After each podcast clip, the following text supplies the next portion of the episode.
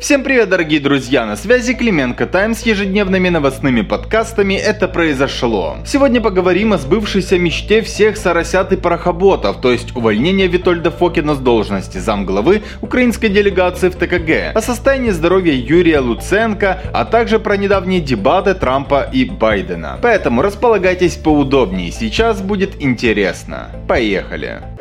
Пока вы спали этой ночью, мы посмотрели дебаты Дональда Трампа и Джо Байдена. Скажем так, это была увлекательная дискуссия, не то что там эфиры у Шустера. Как мы и прогнозировали, украинский фактор на этих выборах в США стал одним из обязательных элементов кампании. В ходе дебатов Трамп заявил, что сын Джо Байдена Хантер заработал целое коррупционное состояние во время работы в Украине, имея в виду контору Бурисма. Заработал целое состояние в Украине. Так Трамп парировал Байдену в ответ на критику по недекларированию декларированию доходов. Байден отбил удар. Сыном он гордится, а коррумпированный скандал, связанный с Бурисма, абсолютная неправда. Ну мы-то с вами знаем. Кандидат от демократов подтвердил, что у его сына действительно были проблемы, но он с ними справился. Имеются в виду наркотики. И перевел тему на коронавирус, заявил, что этот вопрос касается каждой американской семьи, что это гораздо важнее. Скажем так, это традиционная уловка, когда не хочешь дискутировать в неудобной теме. Хорошо хоть гимн петь не начал. В целом эти дебаты как никогда были наполнены лексикой, от которой некоторые добропорядочные американские домохозяйки из пригорода должны покраснеть от смущения.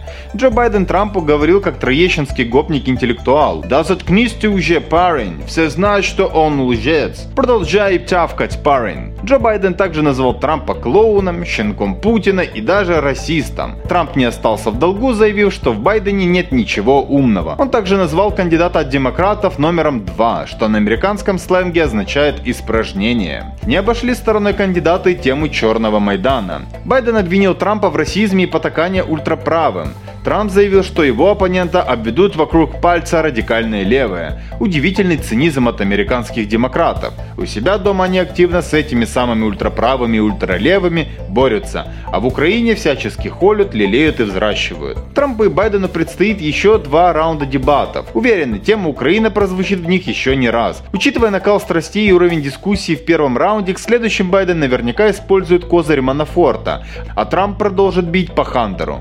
Искренне надеемся, что украинским первым лицам хватит ума в этот раз не встревать в президентскую кампанию, как тогда, в 2016 году, когда Порошенко выступил на стороне Хиллари Клинтон. Ну и да, интересно, а будут ли еще пленки Деркача, которые могли бы добить кандидата от Демпартии?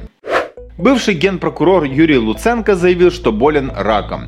На своей странице в Facebook он написал, что сегодня закончилась 8-часовая операция, а впереди химиотерапия. Он поблагодарил украинских и немецких врачей. Очевидно, что операция проходила в Германии. Очень странно, поскольку только вчера наши подписчики встретили его супругу Ирину в одном из самых luxury продуктовых магазинов Киева Le Silpo в Mandarin Plaza. Выглядела Ирина, по словам нашего подписчика, круто, дорого и стильно. Что примечательно, не рассчитывая рассчитывалась на кассе, а попросила записать в журнал покупки.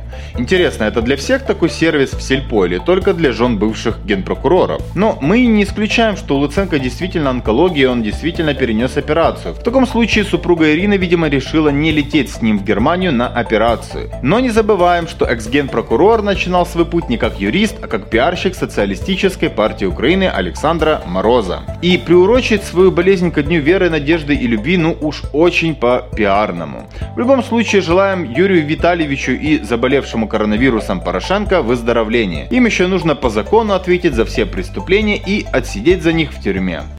А теперь поговорим об очень резонансной теме, конкретно об увольнении Фокина на радость патриотам, соросятам и прочему меньшинству. Начнем с самого начала. На официальном сайте президента Украины высказались касательно громких заявлений Фокина в ходе встречи с депутатами на профильном комитете. У президента написали, что они, кто именно неизвестно, неприятно поражены личными оценками и комментариями, которые дал Витольд Фокин.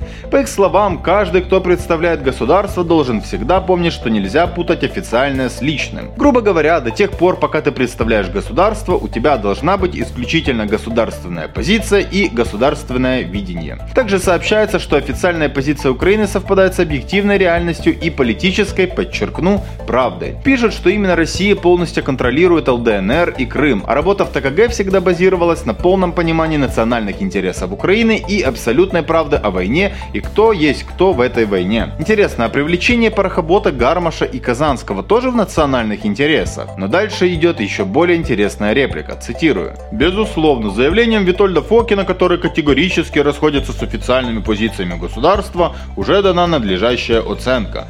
Прежде всего обществом, которое заплатило большую цену за свои идеалы. Этого нельзя не понимать. Заканчивается это сообщение тем, что целью государства и его представителей является абсолютное долгосрочное прекращение огня на Донбассе, освобождение всех удерживаемых лиц, вывод всех незаконных вооруженных формирований и военной техники с территории Украины, полная деоккупация и возвращение Украины контроля над границей с Россией. Что мы хотим сказать по этому поводу?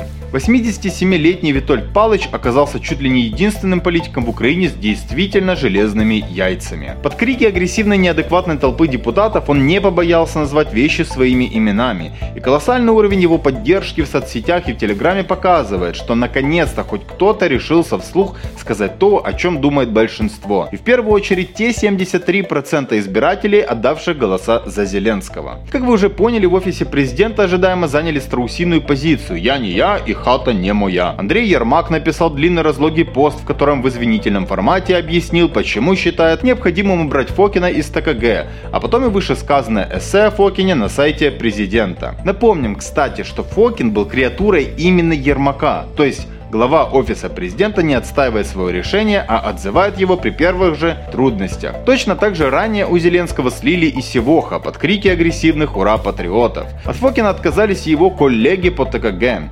Кравчук, Резников, Мерешко заявили, что все сказанное Фокиным это его личное мнение, а у государства другая позиция насчет Минска. Позиция Порохоботов, Сарасят, Авакова нам понятна. Они так консолидируют свой ура-патриотический электорат. Позиция ОП непонятна от слова совсем. Этот самый вышиватный электорат они не получат никогда. А голоса и симпатии здравомыслящих украинцев теряются с бешеной скоростью. Местные выборы для слуг будут очень болезненным ударом.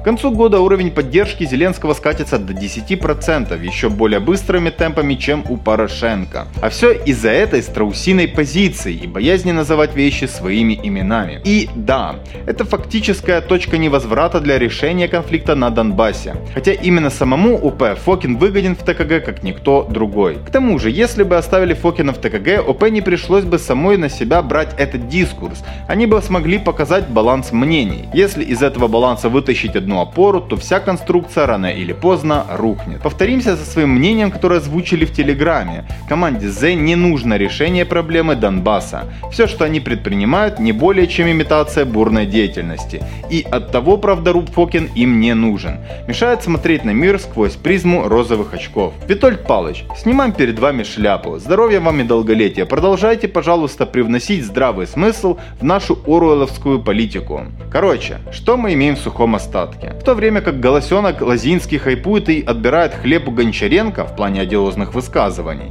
слуги народа разделились во взглядах. Одни предают избирателя, а другие мягко им оппонируют, дабы не создать очередную волну негодования среди радикального меньшинства. Ну и да, очень странно наблюдать тенденцию все той же круговой поруки среди слуг, когда одни избегают ответственности за высказывания других в духе «это его субъективное мнение, я за него не отвечаю». Нет, Отвечаете, если вы цельная партия. Кстати, спросите у жителей Донбасса, кого и какие идеи им близки и что они поддерживают. Но их не спрашивали эти 7 лет и вряд ли спросят. Потому что, выражаясь словами из официального объяснения ОП, это категорически расходится с официальными позициями государства. Дескать, общество, которое заплатило большую цену за свои идеалы. Только вот жители Донбасса тоже общество, и они до сих пор платят за навязанные меньшинством большинству, так сказать, идеалы. Что это за идеалы, тоже интересно узнать. Пока из идеалов наблюдаем только бедность, коррупцию, внешнюю зависимость государства, да и превращение страны в военную базу НАТО. Идеалы мира, развития экономики, благосостояния всех граждан,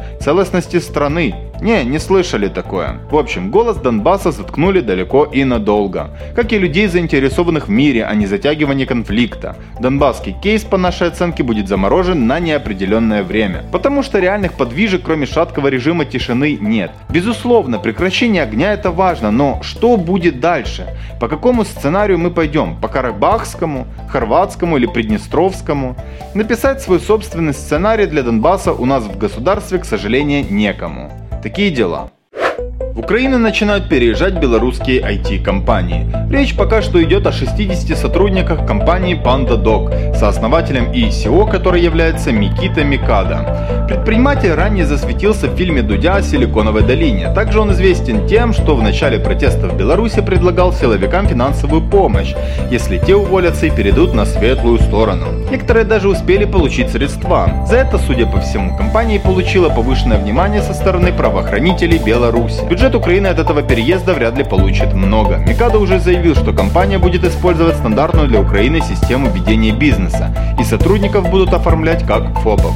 Однако в целом это однозначно позитивный сигнал для государства Украины. Вопрос лишь в том, как превратить этот частный случай в массовый переезд белорусских специалистов в Украину. И это то, над чем сейчас должны усиленно работать всевозможные бесполезные госструктуры по привлечению инвестиций в страну. К тому же Микада довольно внятно обозначил, почему выбор пал именно на Украину. Ключевые факторы для предпринимателя – это местный рынок талантов, а также то, что все говорят на русском языке. Я уже представил, как на этом моменте неуважаемая Ницой устраивает пенную вечеринку в порыве патриотического гнева. Также Микада говорит, что оценивает как плюс инициативу украинского правительства помочь его сотрудникам с миграционным законодательством. Четвертым определяющим фактором Микада считает налоговые условия в Украине. Он их оценивает как очень выгодные, еще более выгодные, чем в Беларуси. Не удивимся, конечно, если где-то через месяц-два мы услышим от него слова о разочаровании и переезде куда-нибудь в Польшу. Ну, а пока новость достаточно оптимистичная. Таковых за последние годы было не так уж и много.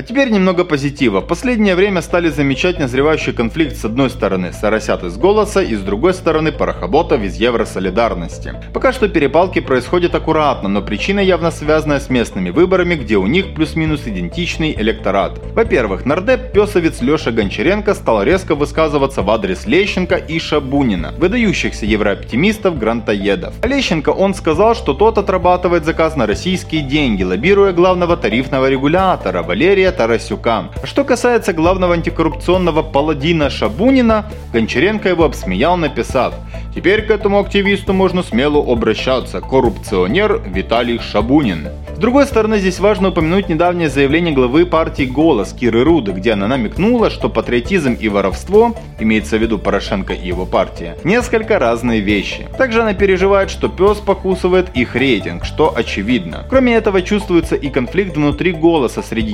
еврооптимистов и парохоботов. Стоит упомянуть недавнее интервью несостоявшегося парламентария Леонида Емца, где он сказал, «После заявления руководителя «Голоса» о том, что у нас главный враг Петр Порошенко и ЕС, я понял, что голос ни с кем объединяться явно не планирует. Пока что мы наблюдаем раздор по разным, но похожим фронтам. Голос и ЕС, а также парохоботы против соросят в целом. В любом случае, СДД. Сожрите друг друга. А мы понаблюдаем.